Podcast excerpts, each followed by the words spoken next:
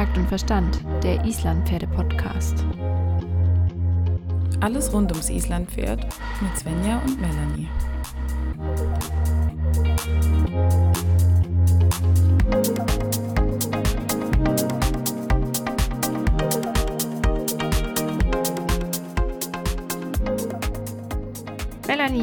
Hast du uns am vierten Tag unserer Hinterhandübungsreihe fünf Tage, fünf Übungen, was hast du uns mitgebracht? Hast du uns was mitgebracht? Natürlich, ich habe wieder was Schönes mitgebracht. Keine langweilige Basic-Übung. Natürlich sind die Basics noch wichtiger als die schwierigeren Übungen, sagen wir so. Aber ich habe dir heute mitgebracht, Viereck vergrößern und verkleinern. Das ist eigentlich ein Klassiker in der Dressur. Ah, schön, schön, schön, ja. Ne? Das reiten wir doch am besten in der Halle oder auf dem Dressurplatz oder Reitplatz oder wie auch immer. Und das ist so ein bisschen wie Schenkelweichen, nur gezielter. Wir stellen uns jetzt einfach vor, ich reite auf dem Hufschlag. Ähm, außen, einfach erstmal außen drumrum. Mhm. Und dann an der langen Seite stelle ich das Pferd ganz, ganz leicht nach außen, bleibe sitzen, also wenn wir das jetzt im Trab machen oder wir machen es erstmal im Schritt. Ja, wir machen es erstmal im Schritt. Genau, bleibt möglichst kleine Brötchen heute. Sitzen, verlange eine kleine Außenstellung, innerer Zügel und inneres Bein sind verwahrend und mhm. das äußere Bein lässt das Pferd dem Schenkel weichen nach innen. Mhm. Wichtig ist, dass man immer ein bisschen einen Schritt vorwärts, einen Schritt seitwärts hat. Und wenn man dann angekommen ist bei, ja, sagen wir mal, der Hälfte, so wie man eine Schlangenlinie reitet, fünf Meter oder sowas, dann stellt man das Pferd um, erstmal gerade, dann um auf die andere Seite und lässt das Pferd wieder nach außen weichen im Schenkel.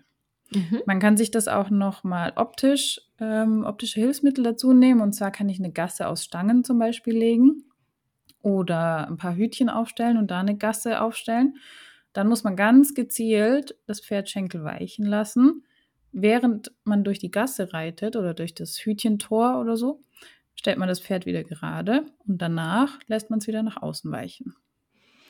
Eine sehr, sehr schöne Übung, ähm, die, glaube ich, ähm, eine Übung der Wahrheit ist, weil ich glaube, sollten ja. sich ähm, Schiefen im Pferd noch zeigen, dann spürt man das bei dieser Übung ganz extrem, weil dann wird entweder die Vorhand oder die Hinterhand schneller oder langsamer sein oder es wird etwas einfacher gehen oder das Pferd geht gar nicht seitwärts, sondern klappt einfach nur irgendwie den Kopf um und läuft in die andere Richtung oder was auch immer. Also genau, wichtig ist, dass der Hals gerade bleibt und man wirklich ja, nur eine genau. leichte Stellung hat. Und das ist zum genau. Beispiel für Halastianer eine Todesübung. Ja, das ist super schwierig für sie.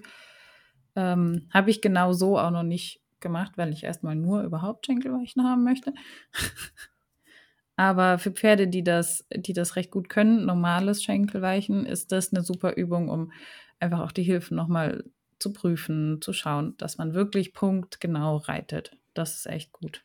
Man kann diese Übung auch erstmal in der abgewandelten, einfachen Form reiten, in der man ähm, aus der Ecke, der, also aus der kurzen Seite einfach ein bisschen früher abbiegt und auf den zweiten oder dritten Hufschlag reitet und dann nur nach mhm. außen weichen lässt. Das fällt dem Pferden am Anfang oft einfacher von der Aufgabenstellung her, als von der Bande wegzuweichen. So für die Idee, wenn man Probleme hat, das dem Pferd wirklich irgendwie schmackhaft zu machen. Kann ja. man das so auch mal anfangen. Wichtig ist vor allen Dingen auch viele Handwechsel einzubauen, dass man wirklich auch gleichmäßig auf beiden Händen das Ganze macht. Genau, genau. Und wenn das im Schritt klappt, wäre das halt super auch im Trab zu machen, zum Beispiel. Oder im Tölt. Oder im Tölt, genau. genau. Je nachdem, was man gerade mehr fördern möchte oder welche Gangart das Pferd auch gerade mehr anbietet. Genau, ich würde auf jeden Fall mit der stärkeren Gangart anfangen. Dann ja. also. Ja. Ähm, ist natürlich aber auch super, diese Übung im Tölt, weil auch viel danach gefragt wurde, im Tölt die Hinterhand zu aktivieren wäre dann auch, wenn wirklich alle, alle ähm, Voraussetzungen dafür erfüllt sind und das Pferd das auch körperlich umsetzen kann, wäre das eine der Übungen, wo ich sagen würde, äh, damit kommst du auf jeden Fall vermehrt an die Hinterhand ran. Da kannst ja. du ähm, deinem Pferd schon nochmal noch eine ganz andere Bewegungsidee mitbringen. Das ist wichtig ist langsames Tempo erstmal. Ja. Langsames Tempo. Sonst rennen die Pferde eher weg. Also. Aber was mache ich denn jetzt, wenn mein Pferd nur über die Schulter wegrennt? Kannst du uns da noch einen Tipp an die Hand geben? erstmal langsamer abbremsen, also das Unterbrechen. Man kann natürlich auch wieder die Gerte nach außen nehmen, beziehungsweise nach innen, je nachdem, wo es schwieriger ist mit der Schulter und dann an der Gerte, äh, mit der Gerte an der Schulter ein bisschen tippen. Oder wichtig sind auch einfach die äußeren Hilfen nicht zu vergessen. Man tendiert ja dazu, nur die treibenden Hilfen zu benutzen. Also einfach nur den Schenkel, dem es weichen soll. Jetzt weich einfach. Und dann treibt man mehr und treibt man mehr und verkrampft sich und dann läuft mhm. das Pferd über die Vorhand rüber und man vergisst komplett, dass man ja einen äußeren Zügel hat und ein äußeres Bein, ja. die eigentlich das Ganze abfangen sollten. Das hast du jetzt schön gesagt. Also die äußeren Hilfen sind auf jeden Fall super wichtig. Man kann immer die Gerte auch, wenn, also tatsächlich erfahrungsgemäß, wenn es alles sonst korrekt ist und das Pferd zwar vorne was macht, aber die Hinterhand einfach nur so hinterherläuft, kann man auch gut einfach die Gerte im richtigen Moment einmal an die Hinterhand anlegen, einmal zart tippen.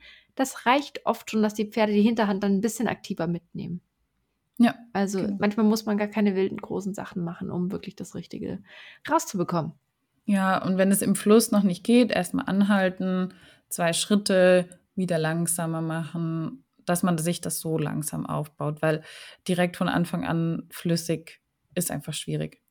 Oder auch vielleicht nur auf den zweiten Hufschlag erstmal und sagen nur zwei Schritte seitwärts geradeaus, zwei Schritte wieder zu, zur Bande und ja. Was steigen. ich aber finde, dass die optischen Hilfen oft eine sehr, sehr gute Hilfe sind für Reiter und Pferd. Absolut, Weil man hat einfach absolut. was, wo man drauf hinarbeitet, wo man weiß, da will ich hin, dann ja. fixiere ich das oder diesen Punkt ganz anders, auch als Reiter. Und automatisch wird mein Körper auch ganz anders. Meine Hilfen werden klarer und das Pferd versteht viel, viel besser, wo es überhaupt hin soll, wo, wo wir gemeinsam hinwollen. Absolut, bin ich voll bei dir. Das kann ich nur unterstreichen. Sehr schön.